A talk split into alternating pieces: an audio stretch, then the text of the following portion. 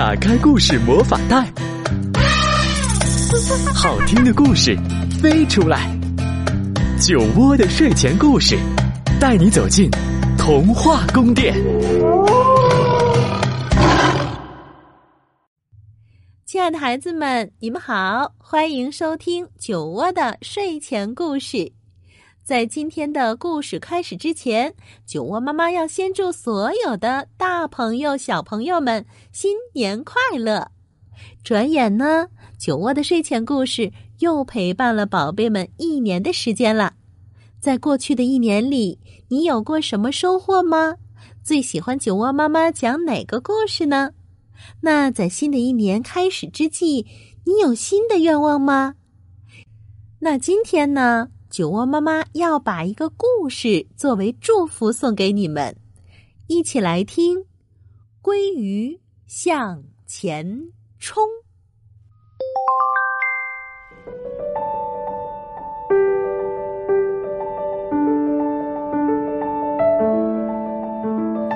这个时节，成群的鲑鱼正随着寒冷的洋流经过这里。青灰色的鱼群中，一道耀眼的银光在轻快的穿梭，那是银光鲑鱼。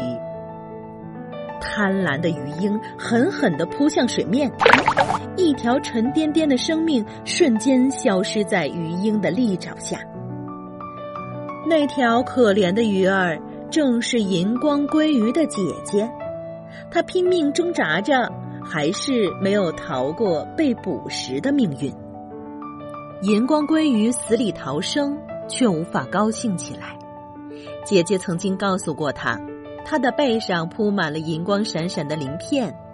每当其他鲑鱼讥笑他、叫他异类的时候，姐姐都会安慰他，做他最坚实的依靠。失去了姐姐，银光鲑鱼的心仿佛被利石割开般疼痛难忍。雪后的清晨。太阳升起，阳光径直照在海面上。银光鲑鱼把头探出水面，享受着安宁的时刻。放眼望去，海面上闪动着耀眼的波光。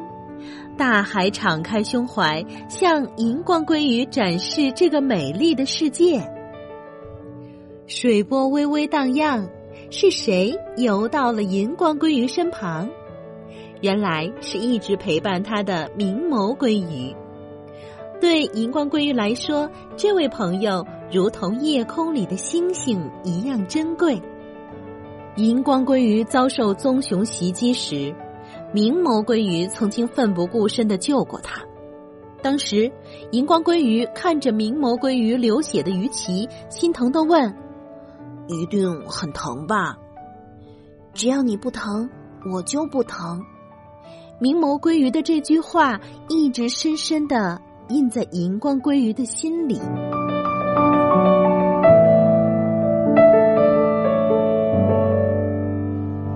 时间如流水一般的逝去，鲑鱼群所在的水流中多了一股新的味道，这味道那么陌生又那么熟悉，鲑鱼们渐渐的兴奋起来。前面那条河就是他们的故乡，他们在那里出生，在那里成长。明眸鲑鱼依然陪伴在银光鲑鱼身旁。现在我的腹中有无数的卵在生长，我们将去河的上游，就是为了在那里产卵。明眸鲑鱼的话让银光鲑鱼十分意外，快乐的心情消失了。他的脑海里冒出了无数疑问：我们克服数不尽的艰险，经历如此漫长的旅程，难道只是为了产卵？荧光鲑鱼难以置信的摇摇头，他觉得一定还有别的活着的理由。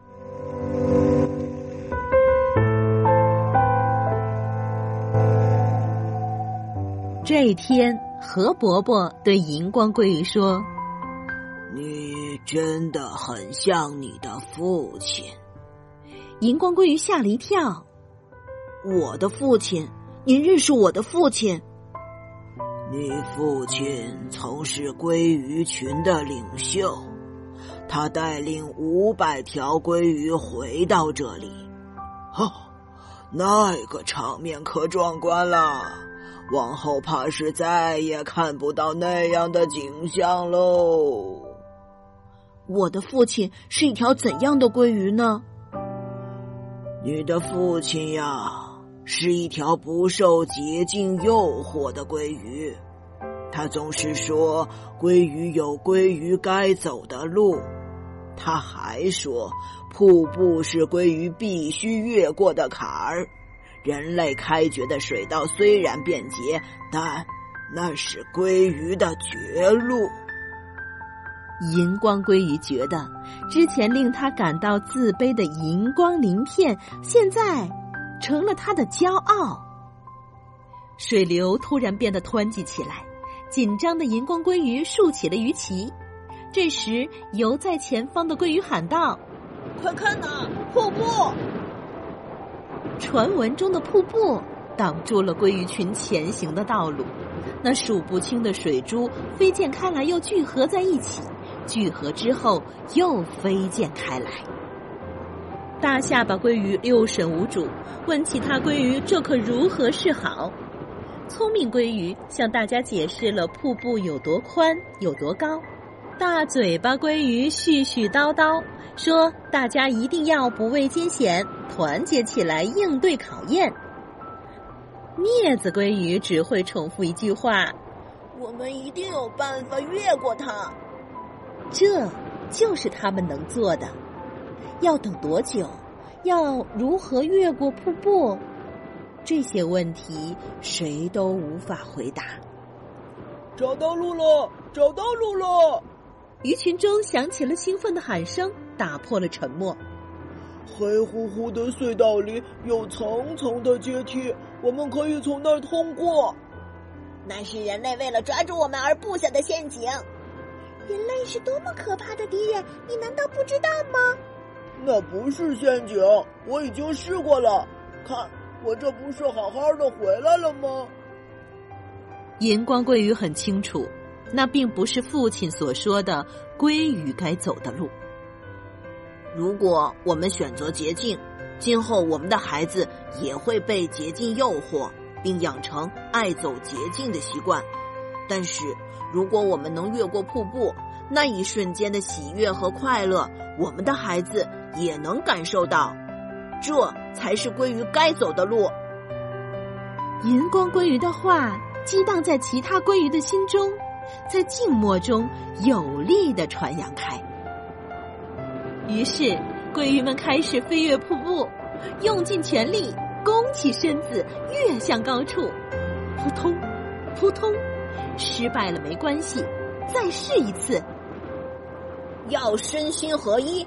用尽全力，银光鲑鱼使出了全身的力气，飞身跃起。这时的他什么都听不到，心中无一丝杂念。奇迹在这一瞬间出现，他的身体被平缓的水流包围，温暖而舒适。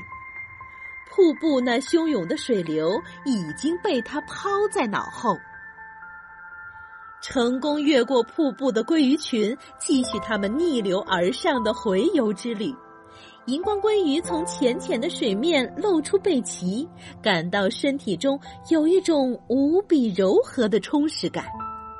这是他在大海中不曾有过的体验。这股拥抱着我的溪水，由高山上的千万滴水珠汇集而成。它将汇流成河，最后汇成波澜壮阔的海洋。上游的浅滩上，鲑鱼们不顾疲劳，为产卵做着准备。现在，你找到活着的理由了吗？明眸鲑鱼问银光鲑鱼。银光鲑鱼忽然感到很羞愧。他想起自己曾说过，一定有比产卵更有意义的事。我现在终于明白，生命的意义就在离你不远的地方。至此，漫漫旅途终于到了结束的那一刻。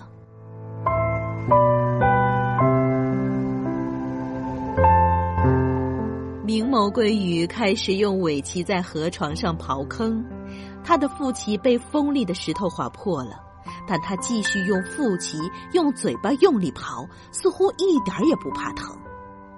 过了好久，产卵的地方终于布置好了，明眸鲑鱼把嘴张得大大的。无数美丽的樱桃色的卵从它的腹中竞相涌出，缓缓地飘落在沙砾上，如雪花一般轻柔曼妙。荧光鲑鱼慢慢闭上了双眼，它的腹中流出白色的液体，慢慢的包裹住樱桃色的卵。不久后，荧光鲑鱼和明眸鲑鱼张着嘴。互相依偎着，一动不动。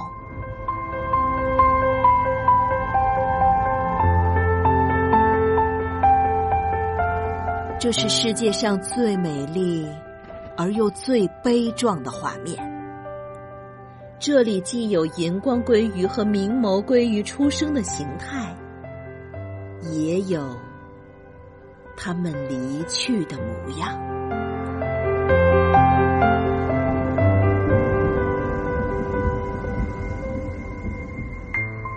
寒冬来临，河面上覆盖着厚厚的冰层。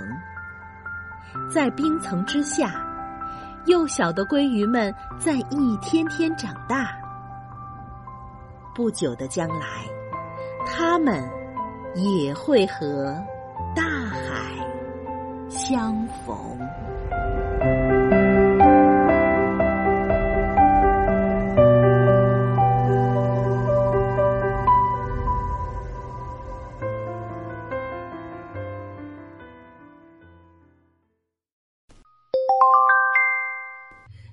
这则故事听起来让人充满力量，也有很多感动。在二零一九年的这第一个夜，酒窝妈妈把《鲑鱼向前冲》的作者安度炫在故事结尾处写给孩子们的一封信读给你们听，也是酒窝妈妈送给你们的祝福，写给小小的你。这是一位近距离观察鲑鱼近三十年的老人最诚恳的话。每年秋天，鲑鱼没有抱怨，也从不耍赖的游向江河。比起人类，我觉得鲑鱼更了不起。在我们周围，很多人为了生活离开了自己的故乡。这些离乡的人中，把自己的故乡忘得一干二净的不在少数。所以，看着数百条鲑鱼成群结队的游向江河的壮观景象，我总是忍不住发出由衷的赞叹。就是这样，鲑鱼真是一种神奇的鱼类。来到这个世界后，就到距离故乡一万六千公里远的海洋旅行。三四年以后，再不远万里回到故乡。回到故乡的鲑鱼产卵后，会在产卵的地方失去生命。他们历经千辛万苦回到自己出生的地方，就是为了产卵，繁衍后代。鲑鱼的这种生存模式深深的触动了我的心灵，于是我下决心要将鲑鱼的故事描述出来给大家看。要想观察鲑鱼，亲自去江边当然是最好的，但是如果你不方便去江边的话，就看看这本书吧。这本书就像反映鲑鱼生活的一面镜子。希望大家读读这本书，跟随鲑鱼一起越过瀑布，找到属于自己的人生道路。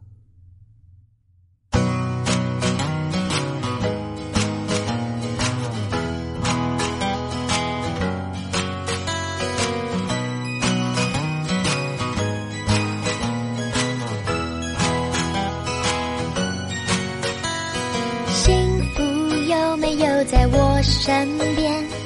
怎么一直看不见？幸福有没有在你那边？让我看看他的脸。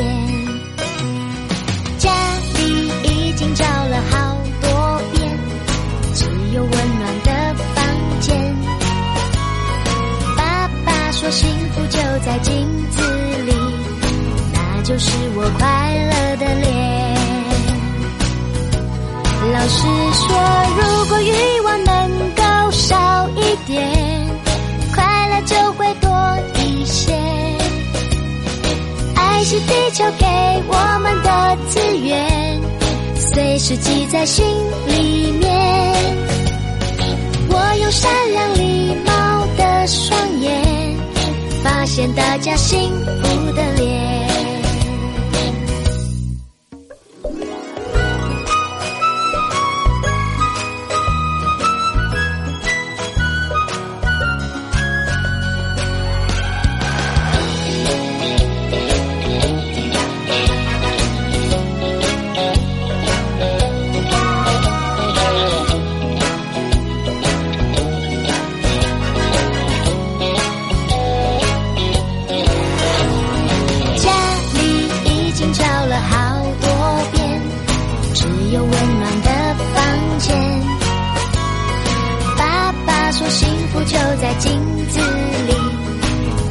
是我快乐的脸。老师说，如果欲望能够少一点，快乐就会多一些。爱是地球给我们的资源，随时记在心里面。我用善良